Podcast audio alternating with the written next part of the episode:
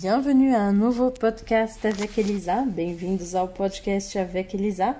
E na sessão de hoje vamos ler um poema da língua francesa. Hoje, um dos poemas mais conhecidos da língua francesa, que se chama Demain de l'Aube, de Victor Hugo.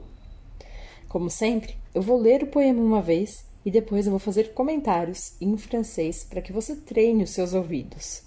Então vamos lá curtir a maravilhosa língua francesa. Et on y va. Demain, dès l'aube, de Victor Hugo. Demain, dès l'aube, à l'heure où blanchit la campagne, je partirai. Vois-tu, je sais que tu m'attends. J'irai par la forêt, j'irai par la montagne je ne puis demeurer loin de toi plus longtemps. Je marcherai les yeux fixés sur mes pensées, sans rien voir au dehors, sans entendre aucun bruit, seul l'inconnu, le dos courbé, les mains croisées, triste. Et le jour, pour moi, sera comme la nuit. Je ne regarderai ni l'or du soir qui tombe, ni les voiles au loin descendant vers Harfleur. Et quand j'arriverai, je mettrai sur ta tombe un bouquet de houx et de bruyères en fleurs. Voilà le poème Demain, dès l'aube de Victor Hugo, extrait du recueil Les Contemplations de 1856. Voilà un des grands avantages de la langue française, c'est que nous pouvons y rencontrer des grands classiques de l'humanité, comme le poème que je viens de vous lire. Ce poème a été écrit par Victor Hugo lors de, de la mort de sa fille, Léopoldine Hugo, qui est morte très jeune. Et quand cela s'est passé, Victor Hugo a donc écrit ce poème.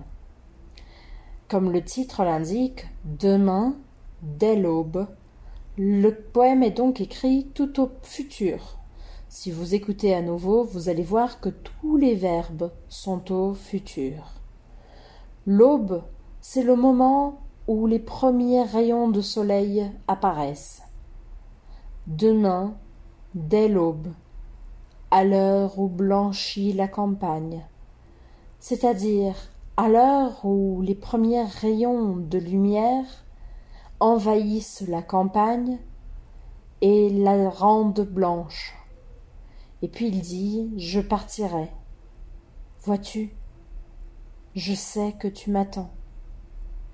Comme maintenant vous savez que Léopoldine est morte, lorsqu'il a écrit ce poème, quand il dit Tu m'attends, il ne parle pas d'une vérité, mais nous allons bien comprendre ce qui s'est passé jusqu'à la fin de ce poème.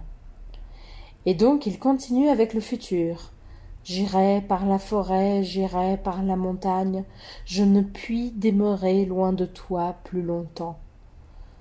Jusqu'ici, si vous ne saviez pas qu'il s'agit de Léopoldine Hugo, vous pourriez croire peut-être qu'il s'agissait de, je ne sais pas, une femme quelconque, un amour, mais non, il s'agit de sa fille.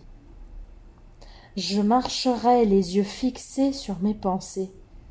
C'est une très belle phrase pour montrer qu'il sera tellement concentré à son intérieur que ses yeux seront fixés à l'intérieur de soi-même. Puis il continue à montrer sa tristesse avec le reste de, ce paragraphe, de cette strophe, sans rien voir au dehors, sans entendre aucun bruit, seul, inconnu, le dos courbé, les mains croisées, triste. Et le jour pour moi sera comme la nuit. Rappelez-vous, nous parlons de l'aube, les premiers rayons de soleil. Mais pour lui, ce jour-là est un jour extrêmement triste. Et c'est pour ça qu'il se décrit comme ça. Je ne regarderai ni l'or du soir qui tombe, ni les voiles au loin descendant vers Harfleur. Harfleur est, est ici une région. Et quand j'arriverai, je mettrai sur ta tombe, et voilà tout le poème qui se dévoile face à nous, parce que la tombe, c'est là où on est enterré lorsqu'on est mort. Donc il dit que quand il arrivera, il mettra sur la tombe un bouquet de houx vert, c'est un type de plante qui existe en hiver, et de bruyère, bruyère en fleurs, une autre plante qui fleurit en hiver. Et voilà, je sais que c'est un poème très difficile, mais c'est un poème extrêmement connu dans la langue française. Donc j'espère que vous aurez aimé. Et voilà, je vous rencontrerai pour une prochaine rencontre de notre série Un poème par jour.